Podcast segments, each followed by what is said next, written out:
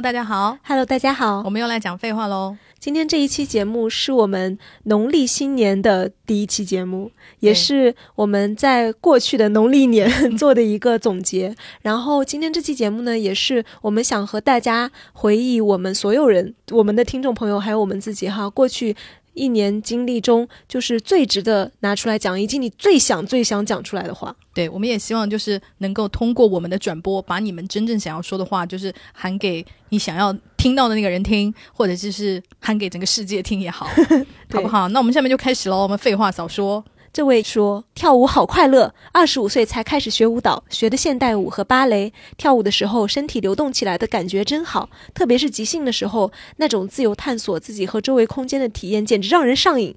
和喜欢的老师一起跳舞也让人上瘾，想对我喜欢的老师喊话：能走进你的光芒里，我好幸运。然后大家都是被这个朋友跳舞的经历所深深打动，然后就有很多人说我也想跳。我也要去报名，然后还有人说同手同脚的人能练舞吗？我也要去跳。然后呢，这个朋友就回复说，其实我很不擅长模仿老师编的组合，因为模仿时我会担心做的对不对。但即兴时，我又发现那些模仿非常重要。跟着老师学会的组合，让我的身体明白了怎么流动起来。等到真的可以自由流动的时候，那些流动的方式早已经刻在我的肌肉里和心里。哇哦，哦，我觉得是很美妙的体验。对，非常不错。这位朋友跟我们分享，我做了三年的试管婴儿，终于生出一个胖娃娃了，满足。OK，恭喜。这位朋友说，二二年对我来说颠沛的一年。春天经历了上海的漫长隔离，期间成为密接，被转运到了南京，住了七天豪华江景酒店，每天一百块餐标，又回到学校。教室睡讲台，完成剩下的七天隔离，并在教室里度过了生日。五月底才得以逃难似的离开上海。那天虹桥车站，所有人穿着大白进站的画面历历在目，像丧尸进城一样。九月又回到上海开学之后，每个月寝室楼都至少封控一次，每天都活在对食堂盒饭的恐惧中。十二月中旬，学校突然通知应返进返，再次连夜离开上海，之后就阳了。本来以为这一年可以结束，结果十二月最后一天开题答辩，导师组组长故意卡人，专业十八位同学只让四个人通过，可恶的男人，害我无法开心跨年与过年。这颠沛的一年让我意识到，作为学生，我无法掌控自己的生活，因为学校的防疫政策比社会上的更严格。我也常后悔，是不是真的需要这个研究生证？我很羡慕身边已经工作的朋友，虽然我也知道工作不容易，但是他们至少比我钱多。好在下学期只有两个月的课，我要离开上海去充分感受错过的春天。我的二零二三一定很精彩，我好期待。最后喊话导师组组长，不要以为你是组长，比我多读点书就很牛。他好可爱，很不错。他说：“一篇论文写了快一年还没有投出去，毕业是问题，天天好焦虑，好焦虑。两次五个人的小组作业被一个小组成员偷偷改成三篇文章投了会议并发言，而我们过了半年才发现，也找不到证据。这一年都被毕业的压力压在头顶上。希望大家都能快乐毕业。”这位他说：“老板给我加工资，我去年干的活都值得，真很不错。”然后就有朋友说，可能的话可以试试主动调整性价比，比如既然不能加薪，那就减负吧。我就主动放慢了出活速度，驴也得吃草才有力气拉磨啊。对，这个经验也是一个不错的经验，很不错。这位朋友说，孕期好难啊，长胖、变丑、长痘、孕吐、孕晚期、耻骨痛、腰疼、水肿、越到生、越紧张、焦虑。好，加油啦！孕晚期了，就是马上就要卸货了，卸完了宝宝那就可以。至少就是身体不会那么难受，不会有这么难受的生理反应了。嗯。这位朋友他也是分享，就是做新手妈妈的感觉哈。他说，二零二二年我生了一个小宝贝，由于我一直对小孩子无感，刚开始我对他没有很大的感觉，直到四个多月的时候，我突然发现他长得好像小时候的我，就开始好喜欢他。现在每天亲亲抱抱他，就感觉好幸福。不过因为小孩像自己，所以才喜欢自己的小孩。这段发言真的看起来好难，好怕自己哪天因为什么事情就不喜欢他了，变成一个有条件才爱孩子的妈妈，一定要警惕这种倾向。他 好可爱，没关系啦。这位朋友说：“我想要他早日辞职，再也不做这样辛苦的行当了。”我觉得他可能是一个警嫂哈，因为他说：“同时拜托大家，如果可以的话，尝试理解警察，谁都是肉身凡胎，他们真的非常非常辛苦，拜托了。”所以我感觉他像一个警嫂的发言，我也觉得像。这位朋友说。他说：“二零二二，我绝对要讲出来的事情，肯定是被导师 PUA，按头让我给废物前男友写硕士论文。我们一个课题组的，我真的好痛苦。写完了还要恶心一下，折腾到第二批才送审。全程导师在前任面前假装自己不知道是我在给他写论文。写完，前任给我微信转账五千块，我没收，因为收了我就成了论文代写了。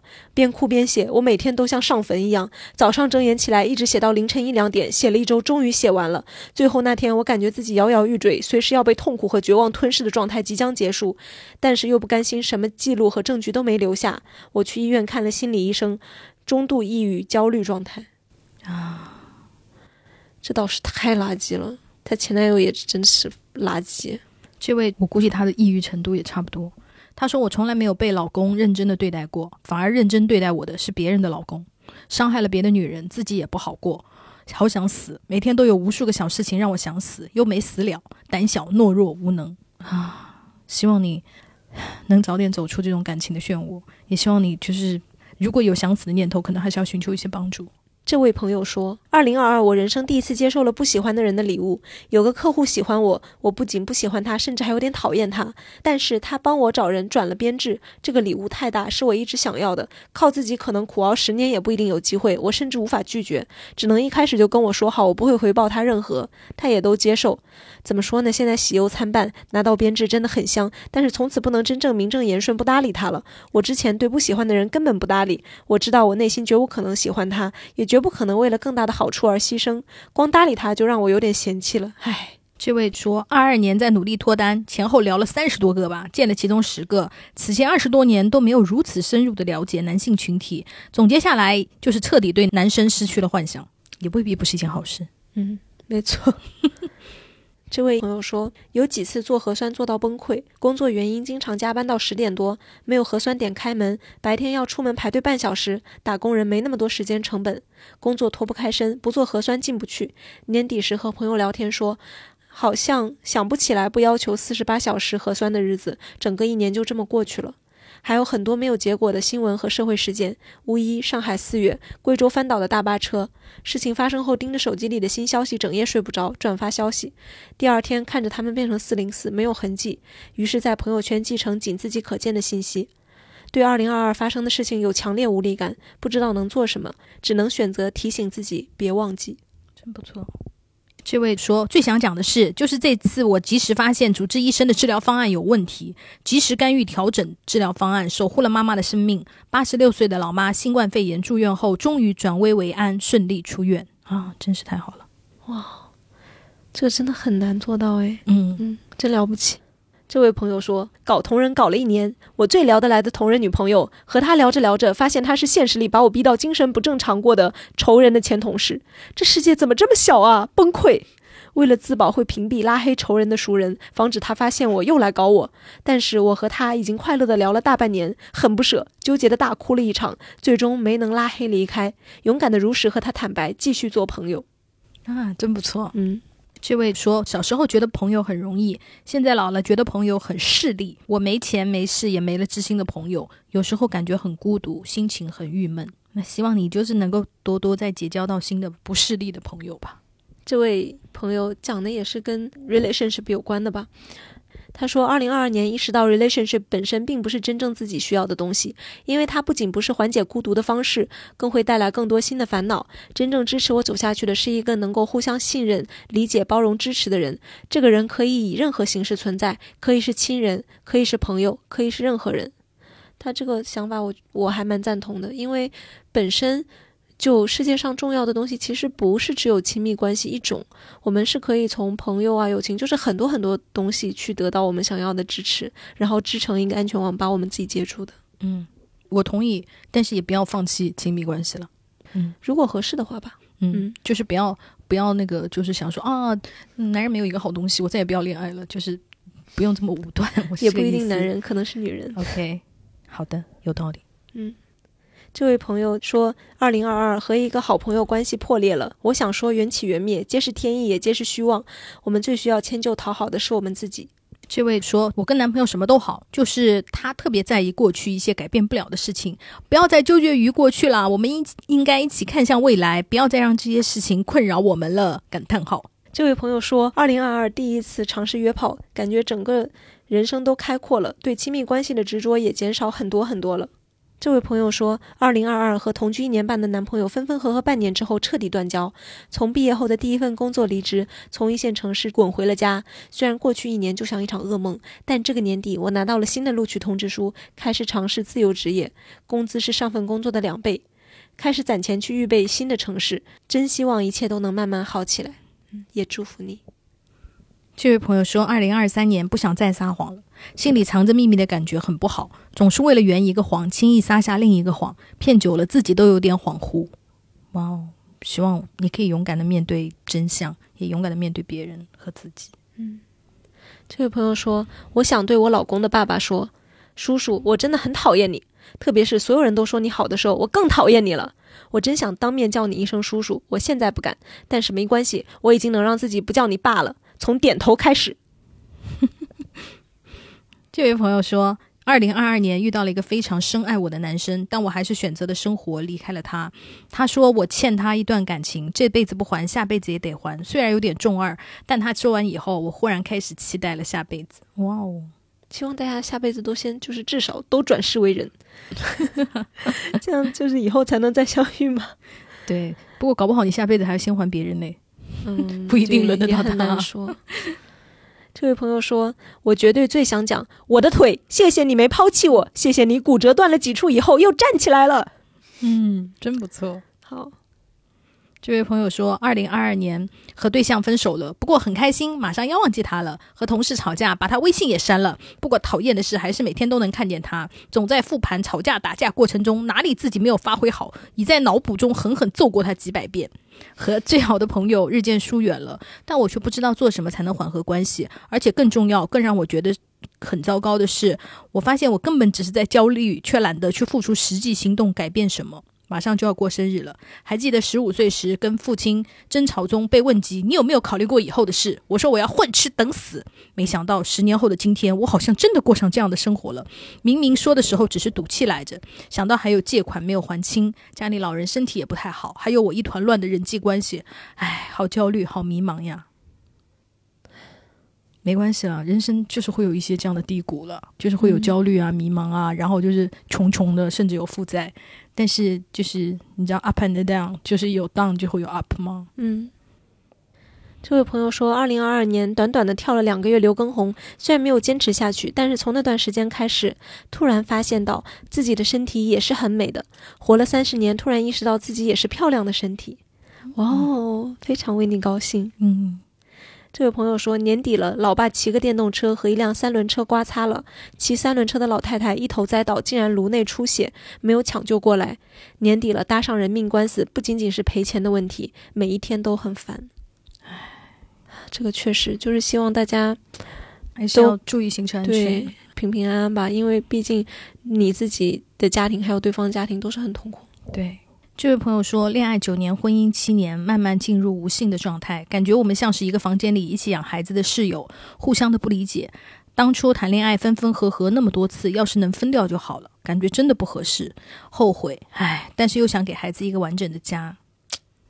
我觉得就是给孩子一个完整的家，这个就暂时不考虑吧。你先考虑你们是不是真的合适，因为如果不合适，家里的气氛很阴翳、很痛苦，孩子也不会那么幸福的。对，我觉得你可以去听一下我们之前做过一期，就是爸妈离婚了之后，就是小孩过的小孩的 感受。因为我们当时采访了很多父母离婚的朋友，他们的感受，其实你可以从小孩的视角来看看这个问题，然后以你的感受为第一。我觉得是这样子，因为小孩也需要一个快乐和幸福的妈妈。对，如果爸爸妈妈都不快乐、不幸福，小孩就算有一个完整的家，那他也是一个完整的痛苦的家。因为小孩是有感知能力的呀。嗯嗯。这位朋友说，今年发生了一件让我很意外的事，我爱上了，就他打了引号，我爱上了我的康复师。受伤了去医院做康复，本来是小伤，很快能康复好，期间又因为意外好几次反复，所以做康复的时间线拉得很长。说不清什么原因，对康复师很有好感，也许是生病时的脆弱产生的依赖，也许是接触比其他患者更久而互相多了一些亲密感。我已婚，知道什么都不可能发生，也并没有期待发生什么，只是很期待见到他。每次想到要去康复，我都很开心，很喜欢自己雀跃的状态。如果不是因为必须要定期康复，我肯定不会主动创造见面机会，也不会任由情绪在一次次见面中逐步发展。但是这种被动见面的情况下，我有一种心理上的道德感和安全感，可以比较坦然的面对他。虽然有时会比较害羞，因为做康复会有一些很正常的身体接触，很奇妙的感觉。我已经好久没有感到害羞了。我不知道他的想法，他也很清楚我已婚，毕竟我一直戴着婚戒。有的时候眼神接触会有一些拉丝的感觉，也有感受到他不自觉地看向我，感受到目光的温度。我回望他的时候会闪躲，有的时候会愣住，我觉得很好玩，哈哈。对我会有一些很熟悉的亲密感。刚认识的时候他会叫我名字，后来去的多了，对我就没有称呼了，好像叫大名会生分，可是也没有熟悉到叫朋友间的昵称。换出反复的时候。我再去找他，突然又出现在他面前，喜欢看他惊讶的表情。现在我已经顺利做完康复了，春节要去游山玩水。虽然希望见到他，但更希望身体健康吧，不要再反复了。这段经历已经画下句点。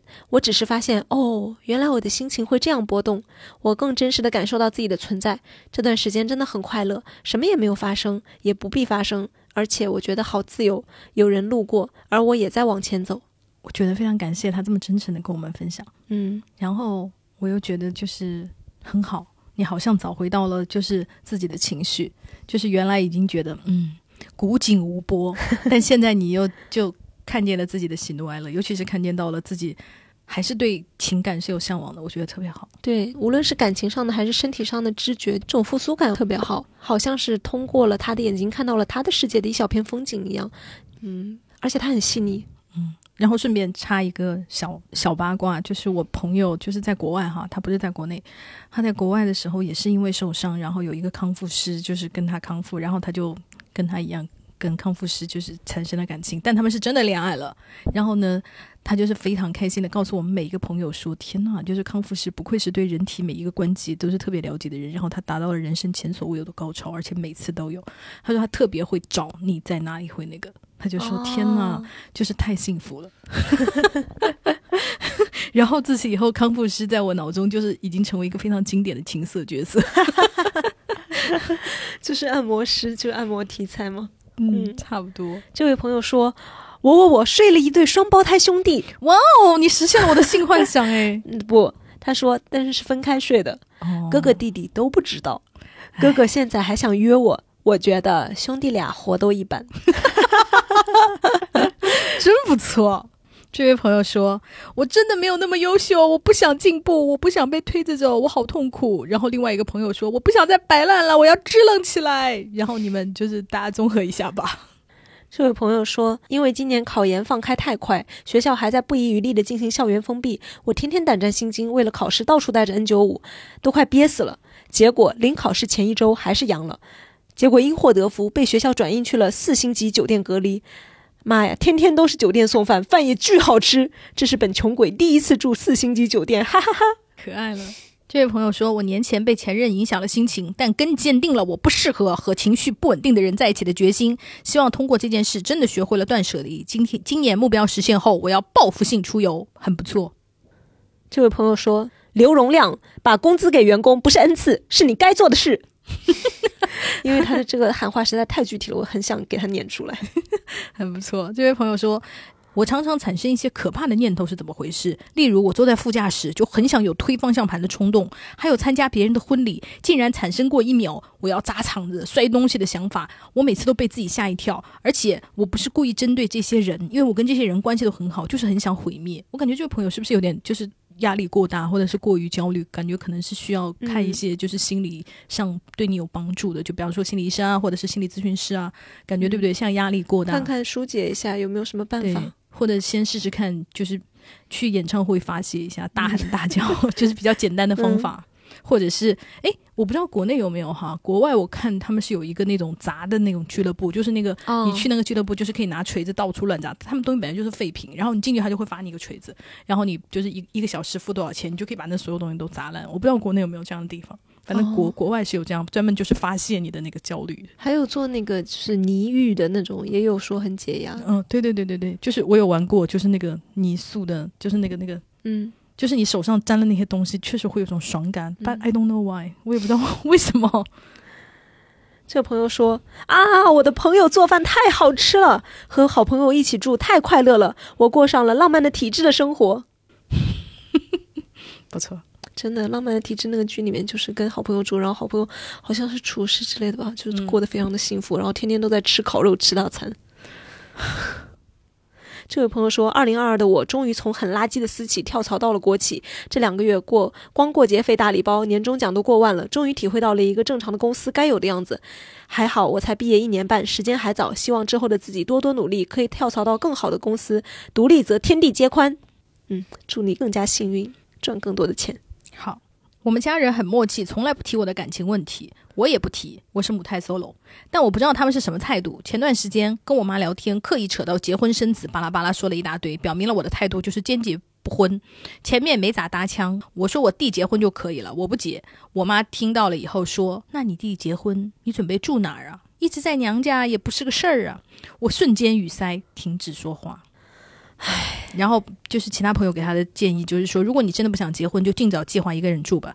其实父母也很需要家里没有孩子的空间生活，而且自己住也会很爽，你会非常快乐。这个也确实对，但是我就是感觉，就是有的朋友可能是因为经济原因啊，就是很难。嗯，就比方说，他如果交了房租，他这个月可能生活就会比较的，就是拮据，所以就是，就是。怎么样努力工作，就是赚赚点钱，能够就是搬出来，哪怕条件差一点，比方说跟别人合租啊，什么什么的，就是慢慢一步一步的开始，就是慢慢离开家吧。这朋友说：“英国人，我是外国人，都他妈对我好一点，多照顾理解我一点。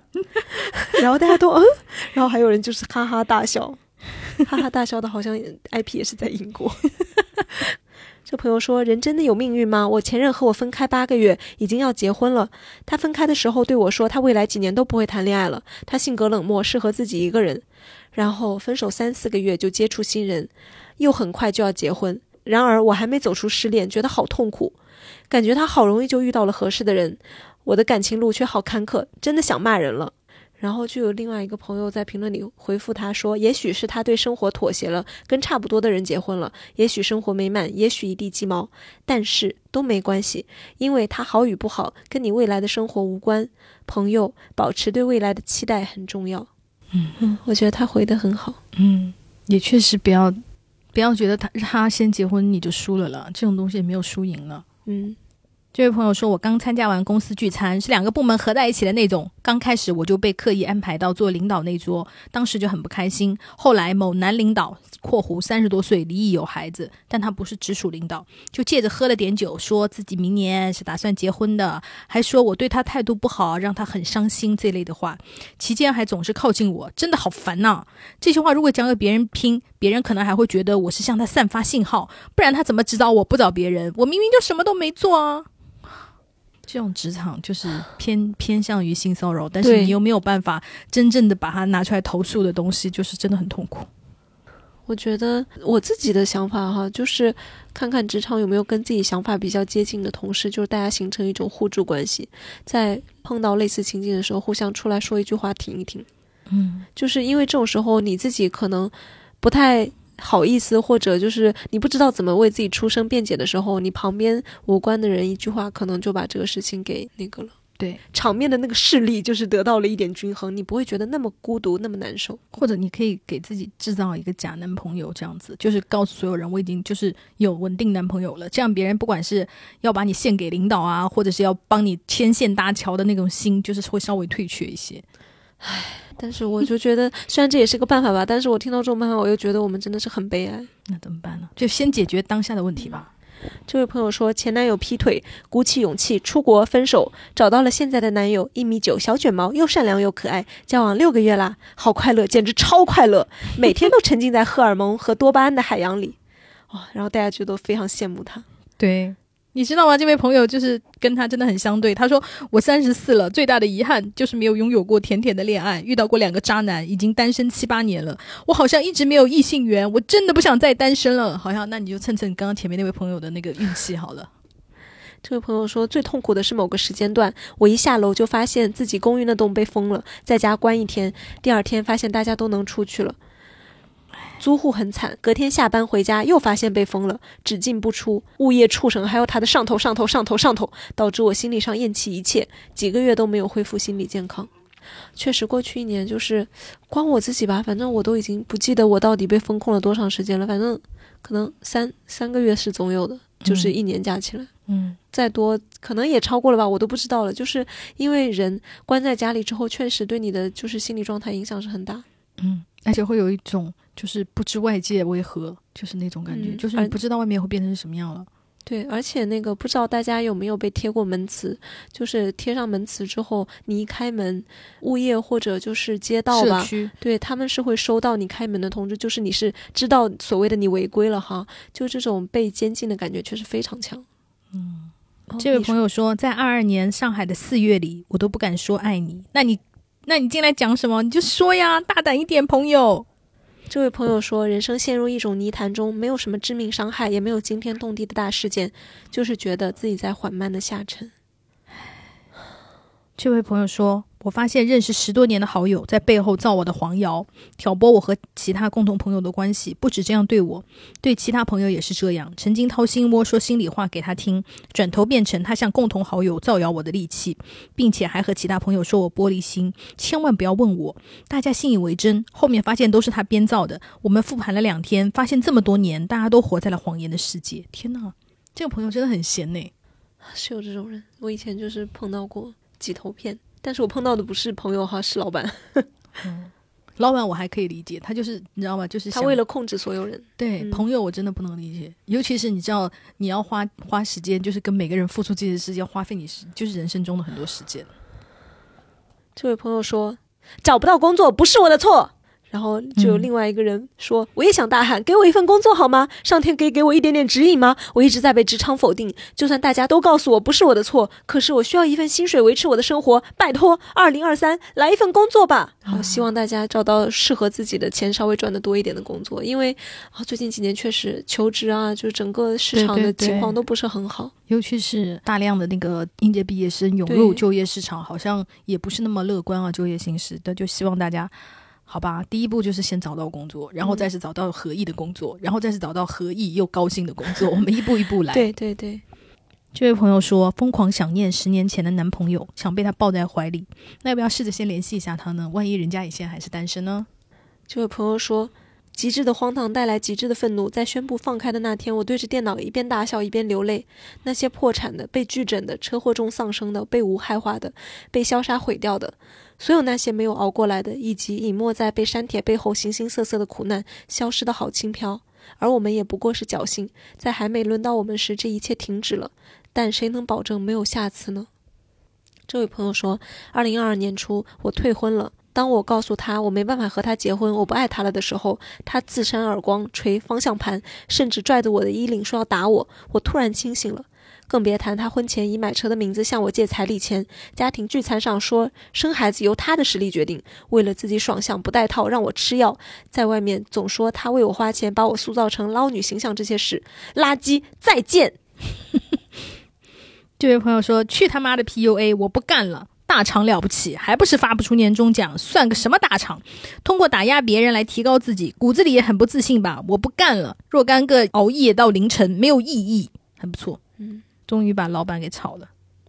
这位朋友说，二零二二年我永远有话说，这一年是我的本命年，我真的经历了非常多，可以说是本人内心解放之年。年初去上海读书，封了三个月，一可一申请回家，我马上跟导师申请。当时申请里写了一句很夸张的话：“宿舍就像个长方形棺材一样，让人窒息。”我导师估计被吓坏了，马上同意让我回家。但我当时的状态确实非常差。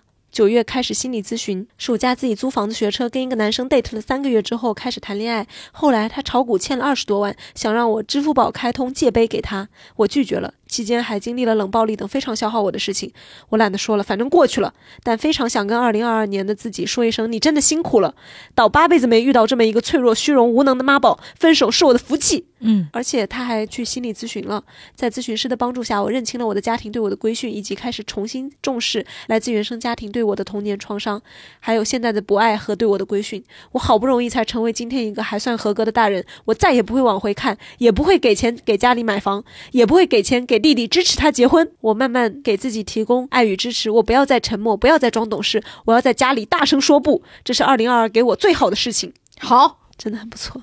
这位朋友说，虽然表白失败，被喜欢的男生发了好人卡，且仍然在努力放下他的过程中。虽然工作发生巨变，一直不顺心，一年了都没有很好的融入公司，但我自学贝斯成功，弹了好的喜欢的歌，减重十公斤成功，自学滑板成功，成功挺过游戏公司裁员大浪潮，有望拿到年终奖，我真棒，不错，真的很棒，真的一年做了很多事。嗯，学会了贝斯，还学会了滑板呢，很厉害。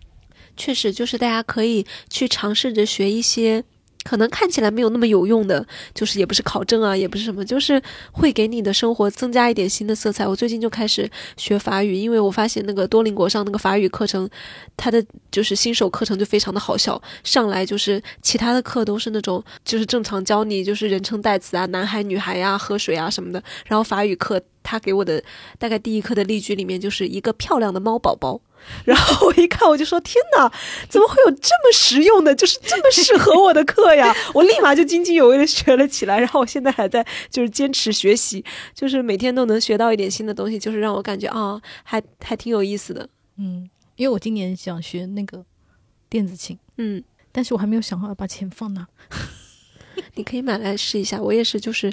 哦，这么说，我去年还干了挺多事。我也是去年把我很喜欢的一首曲子给练会了，然后我在家里就是弹琴，弹琴弹到就是，虽然我自认为弹得很动听啊，但是我不知道我的猫非常讨厌我弹琴，然后我一弹琴，小九就会过来趴到我的肩膀上，然后咬我的脖子，不准我再弹。那他有可能不喜欢这首歌。啊，也有可能，或者他喜欢那种重金属摇滚之类，也有可能。就是猫的心思很难测。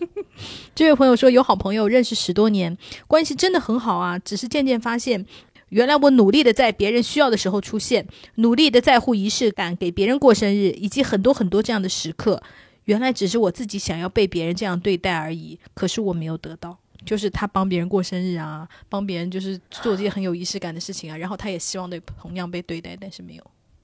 好哀伤哦，他这个让我想起了我以前有一年特别倒霉，我们所有同事过生日，大家会凑钱给那个人买蛋糕，我集资参加了给每一个人买蛋糕，结果那一年我被隔离在家，我的生日的时候 就是轮不到我，你知道吗？所以我非常懂他的心情，就是好失落，好难过。这位朋友说：“我现在只有二十四岁，但我好期待三十岁。什么时候可以到三十岁呀？我好讨厌这种落不到实处的生活。永远年轻是不是就是永远不知道自己要干什么，永远在矛盾中挣扎呀？真的好恨这个充满未知的世界。”然后有人回复说：“三十岁也是落不到实处的生活，接受未知吧。”嗯，确实。而且你知道，二十二十四岁是会走到三十岁，三十岁是回不到二十四岁的。对，唉，珍惜现在还年轻的时光，赶快乱搞吧。这位朋友说，这一年突然发现世界好大，有一点点小钱也可以去很多地方。在泰国的时候，朋友把我头按在阳台上往外看，我突然有一种开眼看世界的感觉，各种意义上的。然后觉得哦，好好。去年夏天遇到了好喜欢好喜欢却连开始都没有的人，和他相处的那三个月是我一个热烈的梦，来得快，结束的也快。我能做的只有把他永远留在那个夏天。哇哦，summer love。这是我最喜欢的那个，你知道最喜欢的 romance 的类型。这位朋友说，我初中的时候就喜欢同班的一个女孩，但当时太小了，太懵懂了，根本不知道什么叫喜欢。她是我认为全世界最美好的人，一直以来都是如此。后来怎么意识到我是喜欢她的呢？首先，我对她有极其强烈的占有欲。她性格很好，有很多朋友，但我极端内向，所以只能在暗处默默看着她。以及她非常有浪漫型天赋，好像做什么都能很美。而我为了应试，可以不择手段。然后他后面就讲了很多他们相处的细节，哈，嗯。然后他说，就是后来其实也能体会到，在他心中，我也不只是普通朋友。他们两个还。开通了那个共享的 QQ 相册来放属于两个人的记录截图呀，互相送的礼物啊什么的，就是我感觉他们两个都是很珍视这段关系的。然后他说，二零二二年我想分享的事就是我发现了他的秘密。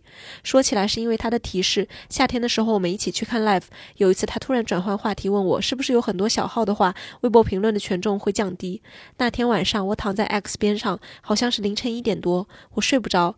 鬼使神差的点进他大号的粉丝列表，然后一眼就发现了他的小号和网易云一样的头像和名字。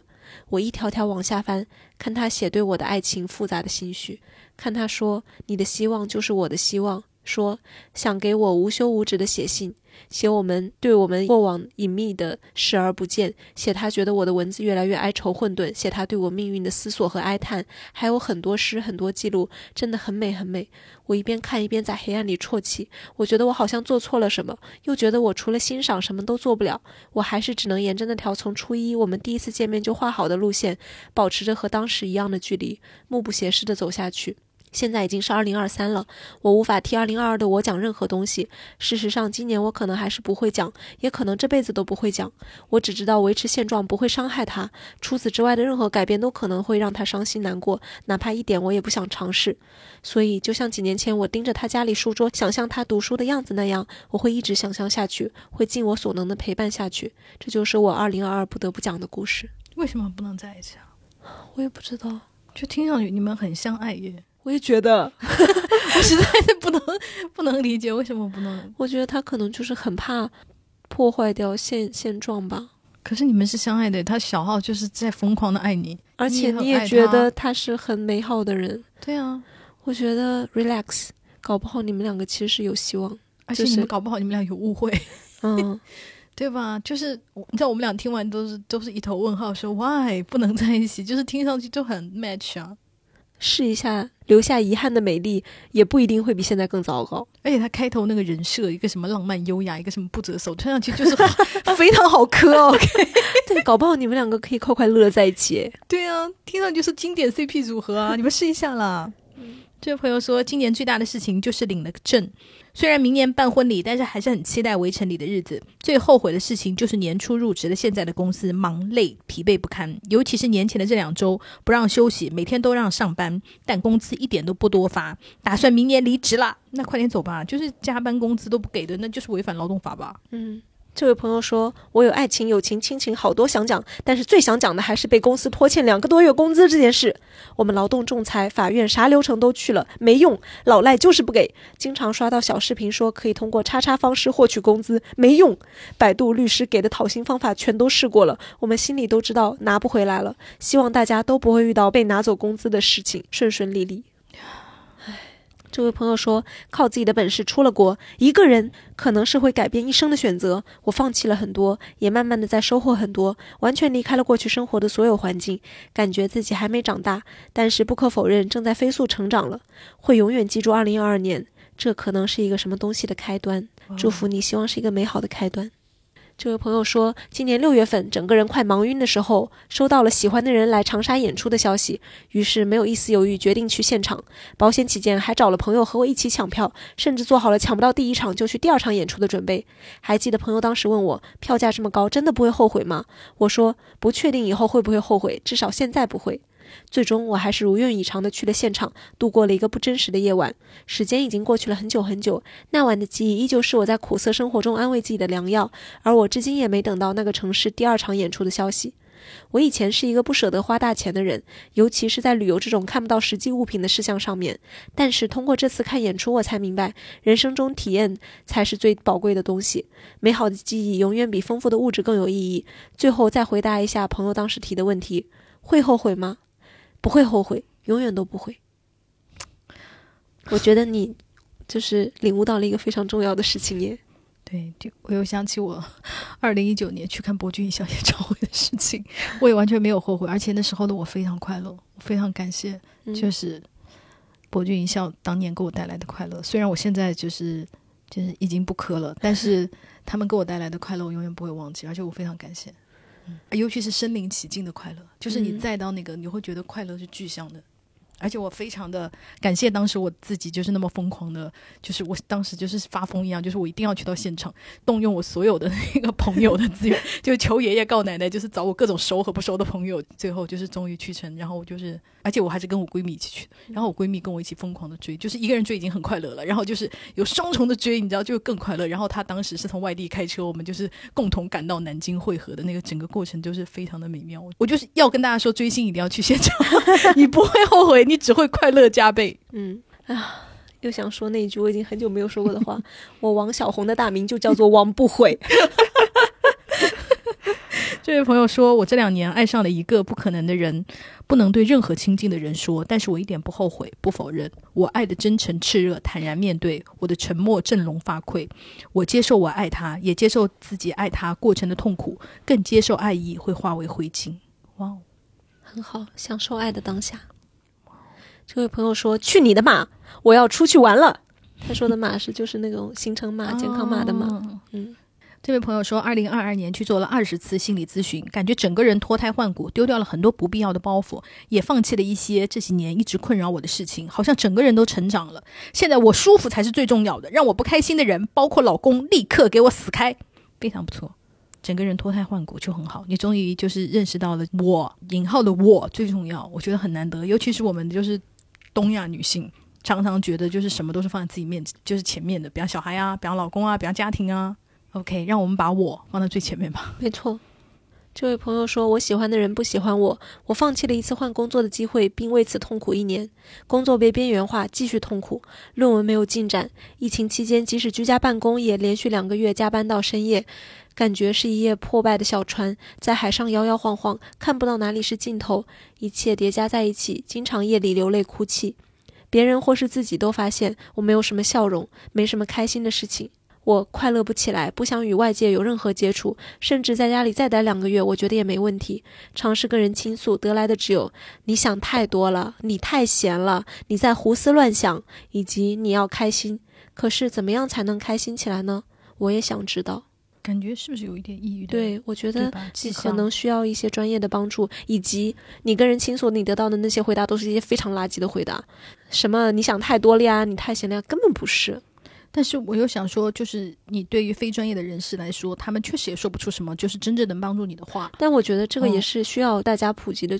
当你听到可能你的朋友抑郁了呀，然后跟你倾诉的时候，你就说：“哎呀，你就胡思乱想，你要开心点儿，你开心点儿。”你跟一个人说你要开心，你要开心有什么用呢？因为比如说你抑郁症了，你是你的大脑出现了一些问题，或者你的身体已经有一些躯体化的表现的时候，不是你说你站起来呀，你站起来呀，他可能就是躺在床上连床都起不来了，不是那两句话就能改变的。是的，所以我们有时候多了解一些，不要说出特别轻飘飘的话。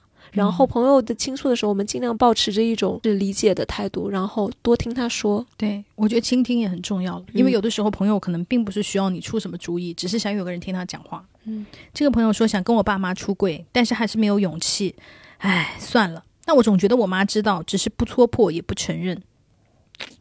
好的，希望有一天你可以就是勇敢出柜，能够和你爸妈说出真实的你是谁。但是如果这件事会给你和你的家庭带来非常大的冲击的话，建议还是就是慢慢来。嗯，这位朋友说，等时之海更新，从二零二一年的十二月一直等到了二零二二年的九月。奈飞，你欠我的拿什么还？你知道那九个月我是怎么过的吗？就他就看啾啾的。然后另外一个朋友他也是催更，但是我感觉他这应该是游戏吧？他是说《丝之歌》。我不知道是什么，了解的朋友可以在评论里面告诉我。好，这位朋友说，老公一直对我很好，有工作也回家做家务带孩子，所以我说过，如果没有人出轨的情况下离婚，家里财产一人一半。最近算了一笔账，八年来他做的这些家务等于一小时高达八百人民币左右的回报，我感受不到爱了。天哪，那也没做多少家务啊。如果平均下来单价这么高的话，对，就是说明他干的少。所以我觉得大家啊。家务劳动的价值就是被远远的低估了之后，你自主承担那个角色就是很亏的。我认为就是大家最少最少也要对半分吧。他就是对半分，但对半分了以后，我估计可能他赚的多。对半分了以后，然后还是亏。对，哎呦，我的天呐，那怎么办呢？哎，那不如把这个钱花掉，就是请家政阿姨来吧，至少你休息了，你轻松了，对不对？这位朋友说。因为长久以来的工作和情感压力，抑郁复发加焦虑，辞职从北京回家了。我不知道这些年的努力是为了什么，越想改变命运，好像越是徒劳。这一年又迷茫又痛苦，好在它过去了。嗯，这位朋友说，离婚三年，终于获得了性高潮。所以说，女性性冷淡很有可能是男的原因。当然，我们早就说过了，很有可能就是男的不温柔，或者是男的不积极，或者是他根本没有。考虑到你的感觉，对，或没有认真的对待你。嗯，这位朋友说，工作生活不算糟糕，但也不是很好，每天都觉得很累，每天醒来都问自己为什么还活着，每时每刻都想要逃离。我感觉这也有可能是有抑郁的那个倾向诶，朋友你要注意一点哦。这位朋友说，一个人看电影、吃海底捞，真的太爽了，实现了十八岁的梦想。说走就走的旅行，看了很多风景，吃了很多美食，也避雷了许多，是从未有过的自由。二零二二对于我自身来说是很满足、快乐、充实的一年。哇，这个朋友的二零二二能到处旅游，其实也是就是 IP 在哪？江西哦，真的不是在国外，嗯，所以我就觉得就是很很厉害。因为感觉、哦感觉可能也是到处做核酸那种，因为我看那个王大根，你记得吗？到云南、嗯每到一个地方就先找核酸点，他肯定也是这么过来的。很不容易。这位朋友说，谈了很好的恋爱，很开心，真的很喜欢我对象。我感觉之前每次恋爱都是被动的，要么是别人告白我就答应了，要么是时机很好，两个人经常一起出去玩，逐渐好感在一起。这一次是我第一次从认识开始，我就觉得，嗯，是我喜欢的类型，然后猛掉，最后还是我告白的。这是我第一个自己选的对象。真不错，嗯，很好。有些时候，嗯，女生在恋爱里面要被动啊，就是一种其实是特别刻板的一种性别教育。对我们自己想要什么，自己主动出击。对啊，大不了就失败嘛。对，失败了也没亏。对啊，因为你不主动出击，你也你也没得到他呀。对，这位朋友说，二二年一个人出去旅游，碰到了让我一见钟情的男生，他应该也是对我有好感的，对我抛出过好几次橄榄枝，但当时的我很不自信，所以躲避掉了。其实还是留下了一段很不错的美好回忆，只是想起来会觉得惋惜。我们两个人现在在不同的城市，平时也只是朋友圈点赞之交，不知道以后会不会再见面有联系。哎呀，那你就赶紧就是如果有年假啊，或者就是休假呀、你就到他城市去玩，然后就是让他做尽尽地主之谊，带你去玩，就是先制造一点大家稍微熟一点的机会吧。如果你这么遗憾，人家也对你不是没有好感的，干嘛就是让他错过掉？干嘛你要等天上掉馅饼啊？嗯，有时候就是主动迈一步吧，对啊，搞不好你明年就会过来跟我们说我们领证了呢。也不一定领证。反正我觉得你特别喜欢一个人，你爱到了就是赚。嗯，这个朋友说和我的同性好朋友在一起了，不太确定他是因为怕失去我这个朋友，还是真的喜欢我才和我在一起。而且我确定我们没有世俗意义上那种未来，可又有什么关系呢？这是我二十七年来第一次恋爱，这种可遇不可求的关系能短暂的抓住已经非常幸运了。去他妈的，一起快活吧，让我沉浸在这段甜蜜、幸福、偶尔痛苦的关系中吧。祝福你们。嗯二零二二年离婚了，多了很多快乐，当然也多了一些痛苦。在深夜反反复复听《爱的代价》，流了许多眼泪。不过还好是和平分手，我的心中美好回忆比痛苦记忆多。一起走的路就到这里啦，再见了，二零二二年。哇哦，离婚也是一个新的开始了。这位朋友说，照顾癌症晚期且顽固的妈妈真的好累，我既想休息，又希望她能陪我过三十岁的生日，好矛盾啊！真的照顾家里有长期就是重病在床的人，真的是一个非常辛苦的工作，因为你不仅要照顾他的生活起居，还要照顾他的情绪。因为通常生病的人就是很难情绪会很好，因为病痛啊，嗯再加上焦虑啊，再加上你知道，就是对于自己治病的那种无望啊，就是等等，就是同时他会折磨自己，也会折磨你。对，而且大家知道，长期照护病人的照护者，他们是非常容易抑郁的。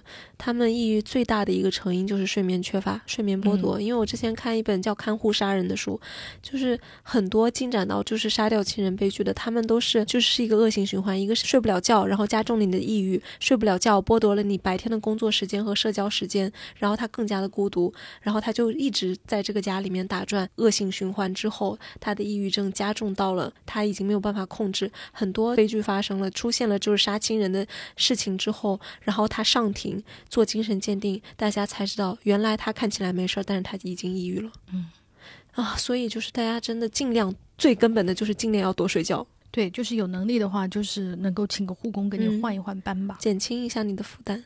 这朋友说，我想跟女朋友说，不喜欢了就告诉我，不要拖着我。哇哦，就他已经感觉到了，那要不然你你直接跟要不你也他说吧。嗯，要不你也试试看，主动斩断，我们自己做一下决断。这个朋友说：“姐姐，我好爱你，我爱看《樱桃小丸子》，里面的姐姐很像你，很优秀，会在小丸子被恶犬咬的时候保护她。当姐姐辛苦你了。”这个很好，这个是真的是应该是亲姐妹的那种。嗯天哪，我也好想有个姐妹哦，就是亲的嗯那种。这位朋友说，今天终于去看心理医生了，迈出了第一步，之后会越来越好的。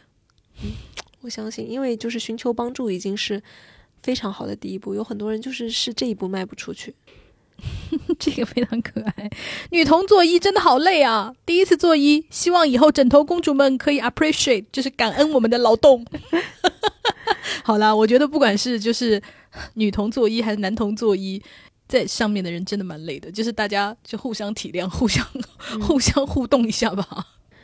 这位朋友说，二零二二看似完成很多事，也收获了甜美婚姻和我们的小家。（括号物理的家）但是这些年萦绕在我心头的关键问题还在困扰我，那就是我真的没有任何职业规划。我很爱读书，但是一点也不爱工作，找不到想要做和擅长做的事。这个问题到了三十岁尤为突出，即使已经非常疲惫厌烦，也不敢裸辞，每天都在苦苦支撑，只有下班回家才会快乐。啊，我觉得其实这位朋友的问题也是很多人的问题。嗯，我有时候都会想，可能找到自己想要做和擅长做的事情是一种幸运，因为很多人确实你可能活一辈子也不知道。嗯，很多人就是年纪很大了，你去问他，他还是一种很茫然的生活状态。所以我就在想，这种时候怎么办呢？可能试着就是发展一些，把时间花在你有可能喜欢的东西上面，就你花在探索上面，试一试。但是你知道，你喜欢做的事情，当变成你的工作的时候，你同样是痛苦的。对，我是觉得就是可能要分开，嗯然后把你的新发展出来的爱好变成你生活中的另外一个点。我觉得可以跟就我们刚刚读的那个朋友一下，你可以试试看，就是比方说先发展一些小爱好，比方说嗯学学乐器啊，对，或者是学一个新的运动啊，或者是找一个就是比方说找一个今年你一定要去旅游的地方，就是你给你自己分散点注意力，找点事情做，哪怕你先就是你说旅游能学会什么，那搞不好你可以先录录小视频嘛，嗯，对吧？就是你要给自己的人生开创各种可能性，可能在这种摸索中，你就找到了自己最喜欢什么。对，我觉得就是像这种问题，你硬想是想不出答案的。，对，就是去试一试吧。嗯，这位朋友说。二零二二年初，我离开了毕业开始待了八年的公司，新工作做了半年，但不顺利，咬咬牙就决定和男友结束五年的异国。因为疫情，已经三年没见了。男方见过我家人，但我没见过他爸妈。自我吐槽像私奔。我跑出来找工作，英语超级差，每次面试都很挫败，但最终也找到了。今天领的证，二零二二也许等于迷茫和勇气。哦，真好。嗯失恋了，在我沉醉在爱的幻想里如痴如醉的时候，对方果断抽身，并说已经考虑很久了。在他告诉我之前，我一丝察觉都没有啊、那真的感觉是很突然呢。这位朋友说，我的小猫下半年确诊淋巴癌，被医生通知治愈率很低，最多靠药物来延长生命。本来经过两个月的化疗，各项指标都恢复了，也可以断药回家观察了。开心了不到一个月，小猫眼球开始充血，明天还要去医院复查，太害怕了。今年真的很糟糕，换成是搬家，工作不顺，感觉因为自己的一些抉择耽误了小猫。天呐，我每次想到小猫会死，我看了也很害怕，我也是，我就不能接受这件事。我就希望你的小猫少受一点痛苦。我就想到前几天我们在分享爱的瞬间的时候，有一个朋友就说他的小猫在弥留之际的时候嘛，然后他就过去摸，他说我的小猫已经快死了，然后他感觉到我摸它，然后还会就是呼噜呼噜，嗯，然后就是在葫芦完以后没多久他就死掉去世，然后他就说我感到小猫是爱我，谁养的小猫不爱你啊？就是每个人养小猫的人都知道猫猫是爱你的。天呐，我不能接受猫会死这件事。这位朋友说，妈妈在她生日那天去世了。火化前见遗体最后一面的时候，工作人员说，眼泪不要滴在亲人身上。事情已经过去半个多月了。每当我想起妈妈，不知道为什么都会想起这句话：眼泪不要滴在亲人身上。然后底下的人就是问说，为什么眼泪不可以滴在亲人身上？就是因为有可能有一个玄学的说法说，眼泪沾到亲人身上，亲人在下面会被湿透的衣衫重到不能行走，就是为了让亲人轻松离去这样子。这位朋友说，我二二年一整年都没有上班，快乐的无边，开发了徒步新爱好，反正就是无比快乐的一年。这位朋友说：“我和我的好朋友有阶级之差，我的妈呀，很难过。我觉得未来可能就是比较普通的朋友了，所以我新的一年要努力赚钱，新认识一些新的朋友。天呐和朋友有阶级之差。很好奇，不知道有差多大。好了，在本国是没有了，本国都是无产阶级。好这位朋友说，看英单学英语好快乐。这个还蛮那个，因为我以前也是看过英文的同人小说，我觉得还是有一些帮助的吧，因为是你感兴趣的内容，就是看起来真的很快。嗯，而且还有就是，你看你喜欢的那个美剧和英剧，嗯也会学得很快，因为那个内容是有趣的，你就会注意到别人在说什么。嗯，本人学英语的时候，就是 Friends 老友记，就是帮助我很多。这位朋友说：“我被男的骗钱了，跟对方一直有经济上的来往，生意借钱赚钱分红的类型。但他二二年撒谎，让我用信用去借贷平台（括号正规银行）倒腾了不少的金额。原本以为他会认真执行还款计划，毕竟之前都是这么做的。最后他要离开这个城市找我见面时，也没给我讲实情。之后见不到人，电话打不通，消息也不回。现在我自己还款，人渣。”你真的很像是《我的解放日记》里面的女主，她也是被她的前男友给骗了，她自己一个月背着贷款，辛辛苦苦还的人都要崩溃了。我们原来的化妆师就是这样，她是给她男朋友就是做了担保人，然后她男朋友借了钱跑担保也是，人家就是来找她还。唉，大家担保啊，以及就替别人借贷，真的要慎重，很容易就是连累到你。唉。这朋友说：“我觉得生不生孩子无所谓，但是我超级讨厌别人催我生孩子，又不是家里有皇位要继承，也不是有啥家业要扛起，干嘛啊？非得生个孩子跟自己一起过穷苦日子？我真的是醉了啊！我也觉得生不生小孩是个人选择，就是但是不要去劝别人生。”因为大家很多时候意识不到，比如说在亲戚聊天的时候说啊，什么时候要二胎呀？什么时候要孩子呀？其实你是这样在问的是，你什么时候第二次无套内射呀？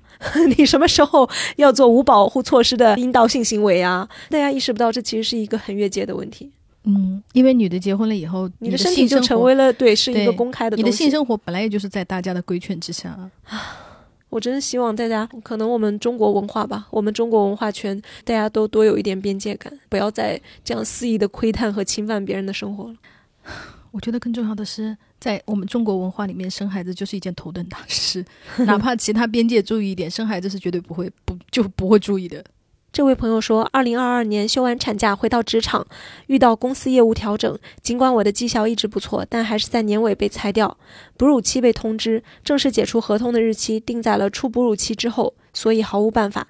目前努力准备简历作品集，不过有了小朋友，效率低了很多，加上现在就业机会真的很少，对比去年前年，算是惨淡收场。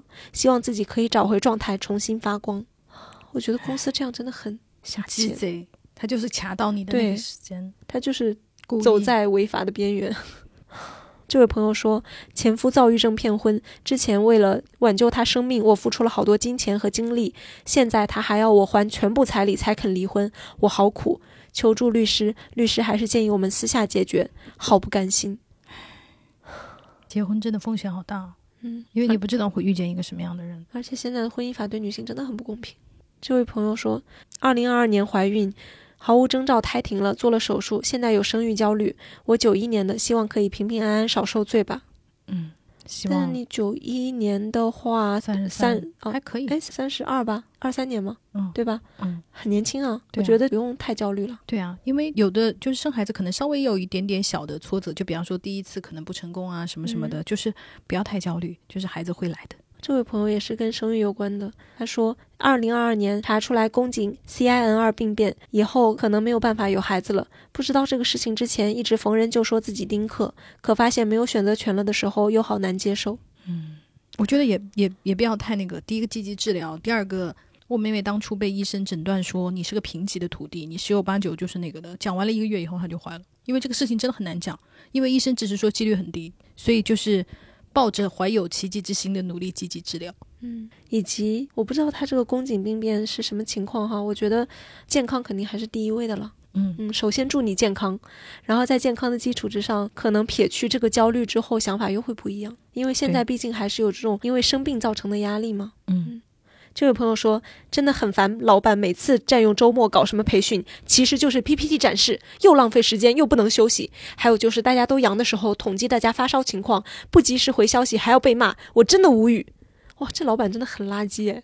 这老板就好像那个没来的举手，那就肯定不会举手。啊 而且就是，我觉得就是连大家生病的时候都没有一丝体谅的话，唉。”就是控制狂吧，嗯，就是希望你早日跑路，然后找到下一份更好的工作。嗯，这位朋友说差点和我妈出柜了，我和他说不喜欢女生，然后他没理解。说到出柜，就是还有另外一个朋友跟我私信讲他出柜的事情，他是说他出柜的时候。他妈当然也很震惊哈，而且他妈妈也不是说赞同的那种态度。但是这之后，他妈提的第一个问题就是：嗯，女生和女生之间也会那个吗？他说他感觉到了那一刻，他妈妈的好奇大过了本身的不赞同。然后我就觉得，哦，他感受到的这个微妙的时刻还蛮有意思的。嗯，而且感觉他妈这样问，好像也不是就是完全不能接受，嗯，因为他他讲了了一，种对，要先了解多一点。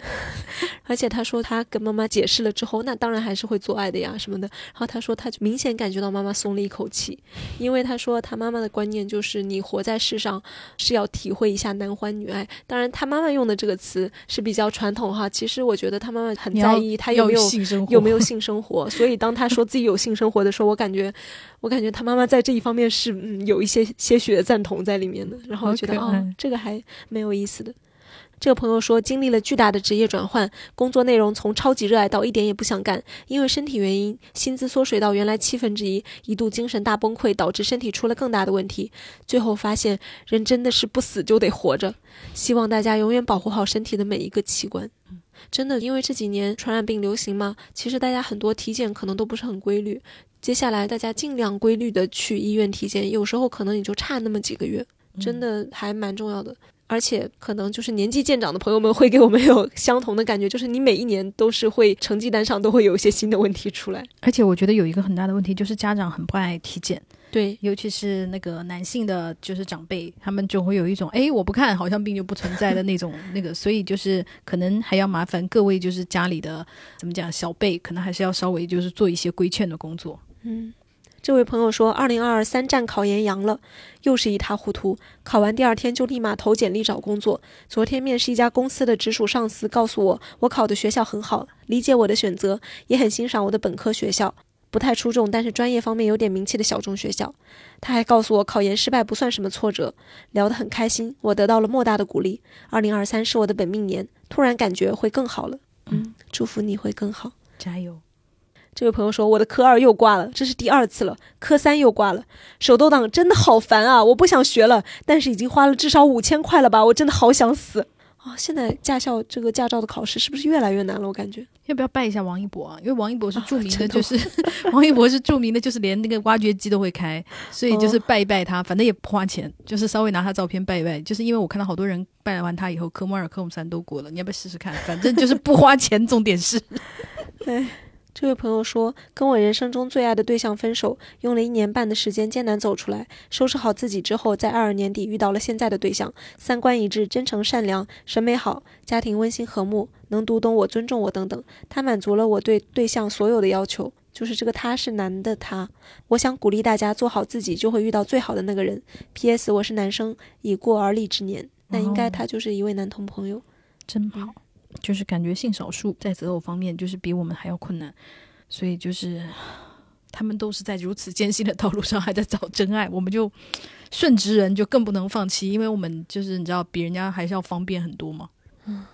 不过我就觉得，就是如果真的不想投入到亲密关系里的朋友，你也可以休息一下，就是无所谓啦，就是大家放轻松。因为我觉得过去一年确实大家很多人都经历了压力很大的事情，随心所欲活一段时间吧。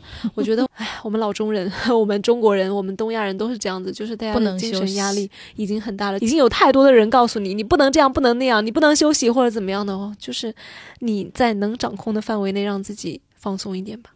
嗯。然后，这位朋友说，二零二二年我深受邻里噪音困扰。最初是楼上新买的双桶洗衣干衣机，因为他们开通了峰谷电价，每天晚上都是十点洗衣服，洗完烘干一个小时多，天天如此。我为此找过他们三次，装了不同厚度的减震垫，最后还是换了房间。在那深夜持续不断的低频噪音中无法入睡，十分崩溃，也得不到家人的理解。啊、他说的这个烦恼真的是非常的实际，也非常的折磨人。而且非常没有办法解决，对，因为你报警啊、找物业啊，什么都是没有用的。因为我们原来就我原来住上海的时候，在我没有搬家之前，我们楼上也是，我们楼上就是上海，你知道那个水压不是很低吗？然后住在楼上的就高层要用那个水泵嘛，晚上那个水泵一开，你整个楼都是潮的，但你没有办法，因为人家晚上不可能就是不用水，就是很痛苦。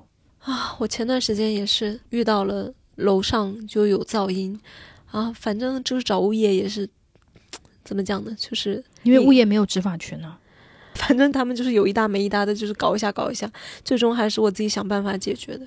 就现在就是终于能不戴耳塞，稍微睡一个好觉，我已经觉得非常的幸运了。你知道我们小区有一个小偷，嗯然后他被监控拍到过无数次，啊，嗯，然后物业找过他，因为他是住在我们这里的，他他是我们小区的居民，但他是个小偷，经常到别人那个家门口，就比方说你的快递放在家门口，他就给你偷走。然后物业找过，社区街道找过。派出所民警来过，他就躺在地上撒泼打滚，因为他已经五十多快六十了，然后也没有人拿任何办法，因为他偷的东西，比方说一个快递大概也就是一百块钱之内的，你有没有办法立案？但是他就是经常偷你东西，偷你外卖，你就完全没有任何办法，因为他是业主，你又不能赶他走，就完全没有任何办法。好恶心啊！我们现在团购的东西到了，然后团长都是说大家快去拿，小心就他偷走，就大家注意一下。天呐！嗯，而且他甚至还偷过一个邻居在放在门口的球鞋。而且人家是很贵的，就是那种那个那个阿迪啊什么的那种比较贵的。立案金额了吧？没有那个那个一千多也没有到，而且你没有办法提供，你有磨损，你没有办法提供，你不能按新的来算啊，就是没有对他完全没有办法。现在大家就是说，嗯，大家要防着他，只能防。你说哪有哪有防小偷的？唉，就是很痛苦。这位朋友说：“荷兰，你对我很好，给我很多美妙的 date。女孩子的一切真的很美好，但是现在我要更多面对自己，寻找稳定和安全了。谢谢所有女孩子。”不同样子的缤纷的，我爱你们。荷兰是那个地名荷兰吗？对他，他是在真的荷兰，他在荷兰国家。我以为是那个女孩子的名字叫那个。没有没有，她应该就是出国了吧？然后就是在新的地方生活的很幸福。荷兰就是那个连大麻都合法的地方，是不是？我不知道哎。这位朋友也是，他说圣诞假期去过北欧四国的我一定要讲出来，北欧是真的人类文明灯塔，我要去北欧。好的，加油。好，祝你如愿以偿。但是北欧就是很痛苦的，就是他们的语言实在是太多了。我去那个欧洲旅游的时候，就常常就是有一种啊，挪威有挪威语，荷兰有荷兰语。当然，你有一种那个，你肯定英语和法语在那边是能通行的。但是这样的话，你很难就是深入的跟当地居民交流。哦，这个朋友说，二十四岁了，突然变成同性恋，然后发了一个微笑表情，然后就女同吗？对，女同。然后就有另外一个朋友回复说：“不错，很精神。我二十七岁了，突然开始对自我认知产生疑问，我觉得很好，就是大家对自我多观察观察，然后保持一点弹性，搞不好可能嗯跟我自己想的不太一样，多探索一下吧。嗯，我觉得无论几岁，当你对你自身开始产生产生兴趣都很好，都永远不晚。对我看了大家这么多留言，就是非常为大家就是那种充实快乐的生活感到由衷的为你们高兴，然后也看到。” 有一些人在二零二二也过得这么充实，就是我很羡慕，因为我感觉我的二零二二过得太快了，我好像没有反应过来就已经过完了。可能是因为嗯太多不能够自由自己控制的时间，所以我就感觉好像哎一下一个月就没有了，一下两个月没有了。而且我们因为种种原因，我们也中间有很久就没有办法见面，所以我就是老感觉我的二零二二年就是被偷走了，这就是我的感受。我就是这一年。